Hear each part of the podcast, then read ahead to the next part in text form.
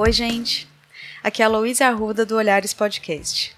O Marcos me convidou para ser uma das vozes pela hashtag O Podcast é Delas no mês de março aqui no 3 Minutos e é com muito prazer que eu venho conversar com vocês. Vocês separaram que ultimamente as pessoas parecem estar sempre no limite?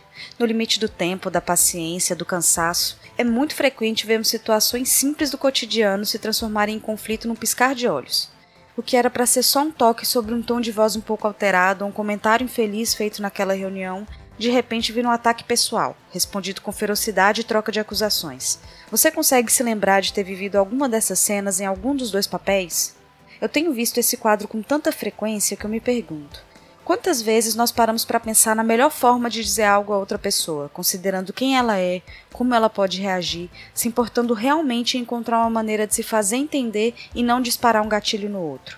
E quantas vezes nós ouvimos alguma observação, crítica ou opinião e já respondemos de forma defensiva, sem nem mesmo parar um segundo e buscar entender o que a outra pessoa está dizendo, se tem um fundamento, antes de transformar a conversa num ringue de certo versus errado?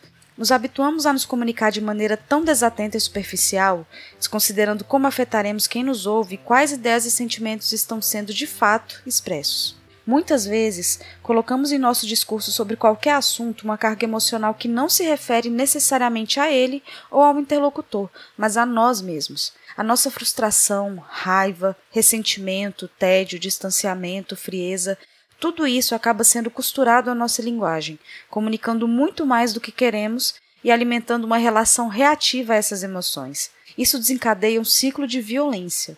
Mesmo que as ideias e os valores apresentados sejam coerentes, haverá resistência e afastamento. A comunicação é um processo de conexão e de construção colaborativa de sentido.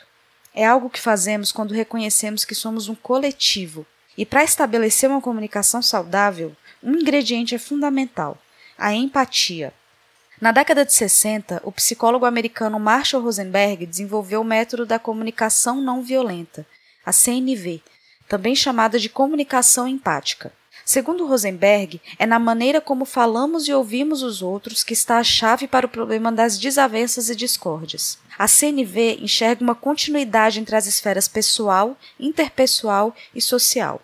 A construção de um ambiente seguro, livre de julgamentos, de medo, vergonha, ameaças, exigências, das ideias de falha, de certo ou errado, de bom ou mal, possibilita a expressão sincera das necessidades e sentimentos, e a prática da escuta empática alimenta esse sistema de apoio, o que torna a comunicação fluida e profunda, criando uma conexão real entre as pessoas.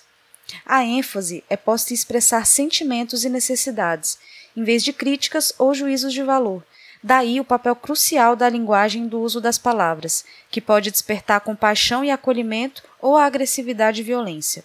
A proposta que eu quero deixar para vocês é a seguinte: por uma semana, experimenta se comunicar de maneira mais profunda e atenta à mensagem que você deseja passar e à pessoa a quem ela se destina. Pratica também a escuta empática, a atenção plena ao que lhe é dito e a quem diz respeito de fato. Daí então, compara a qualidade das suas interações e principalmente das suas emoções nesse processo. Você não vai se arrepender.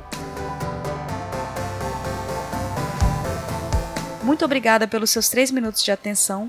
E para conhecer um pouco mais do Olhares, acesse o olharespodcast.com.br e nas redes sociais, arroba olharespodcast.